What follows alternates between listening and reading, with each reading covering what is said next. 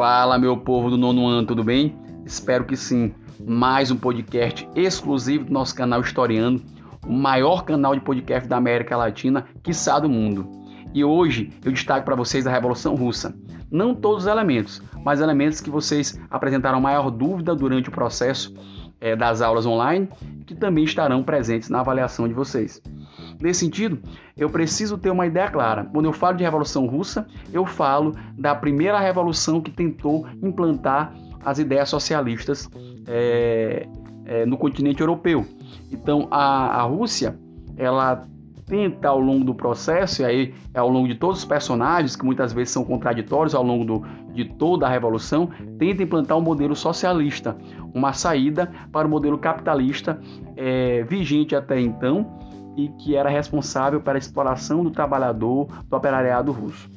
É, feita essa análise, eu preciso dimensionar, eu preciso entender como é que estava a situação russa antes da Revolução. E eu vou destacar para vocês duas situações, a situação política e a situação social.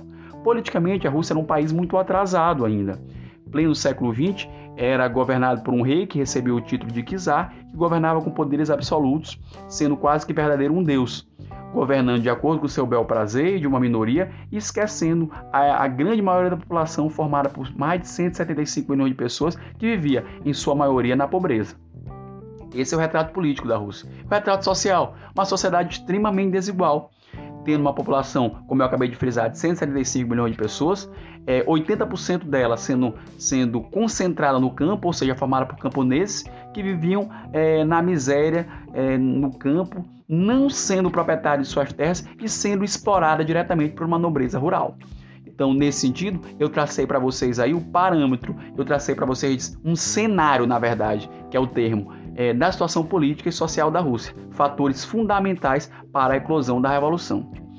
É, nesse sentido, é, um ponto interessante que eu trago para vocês e que é de mudança é, no pensamento da população russa é o processo industrial. Quando acontece o processo industrial russo, muito tardio em relação ao restante da Europa, é, 1917 eu estou falando, é, mais ou menos nesse período começa a se implantar as primeiras indústrias na Rússia, é um processo tardio e financiado pelo capital estrangeiro.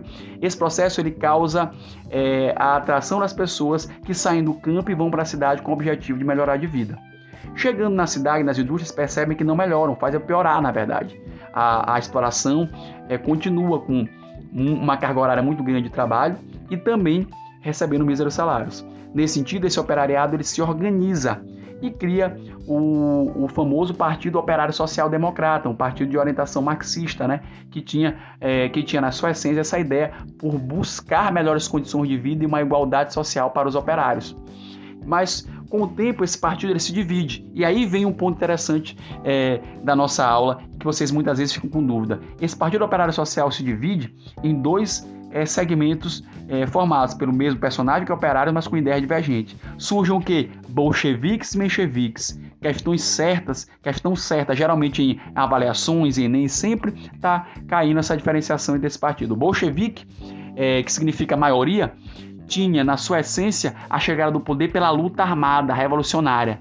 Tinha como líder Lenin. Esses são os bolcheviques. Menchevique, que já significa minoria, tinha como líder Martov e já era uma estratégia totalmente diferente. Chegar ao poder fazendo acordos com a burguesia, fazendo acordos com os patrões. Então, essa diferença de bolchevique e menchevique, ela é central para nós entendermos o desenvolvimento da revolução. Uma outra ideia é, bem interessante que a gente pode trazer e que eu estou trabalhando, as dúvidas que vocês apresentaram, a Revolução Russa é um movimento muito complexo, é, está relacionado já, já no final da Revolução Russa ao processo já após a morte de Lenin, né? É, quando Lenin morre, e Lenin era líder dos bolcheviques, é, líder da Revolução de Outubro, né, que os operários, os operários chegam ao poder é, de maneira mais explícita, quando Lenin morre, dois é, personagens importantes lutam pelo poder, Stalin e Trotsky. E quem sai vitorioso desse processo é Stalin, lembrem disso, Stalin. E Stalin, ele literalmente coloca em prática um regime de poder totalmente diferente do que foi pensado inicialmente, no que diz respeito a essa igualdade social que a Revolução teria. Stalin é, coloca características totalitárias em seu governo, ditatoriais, Stalin, ele persegue as pessoas que são contra o governo, ele manda matar todo e qualquer oponente, é mais ou menos assim que funciona. Ele não deixa a população ter uma liberdade de, de opinião, liberdade de imprensa, ou seja, todas as pessoas são perseguidas por Stalin. É o famoso stalinismo, marcado pela perseguição dos opositores ao regime que ele, que ele coloca em prática. Tanto é que Stalin faz parte de um contexto mais amplo europeu, né, marcado pelos famosos regimes totalitários, onde o poder total estava na mão de uma pessoa. No caso da, no caso final da Revolução Russa, Stalin controlava todas as pessoas, perseguia, matava, é, não deixava as pessoas ter liberdade de expressão, é, não havia partidos políticos, pluralidade partidária não havia, ou seja, ele concentrava todos os poderes e ele, ele começou a governar com mão de ferro, é, perseguindo as pessoas que eram contra todo o sistema implantado naquele momento. Galerinha, é, não analisei tudo, é óbvio, o objetivo não era esse, mas analisei alguns pontos interessantes, é, advindos aí das dúvidas de vocês em sala de aula.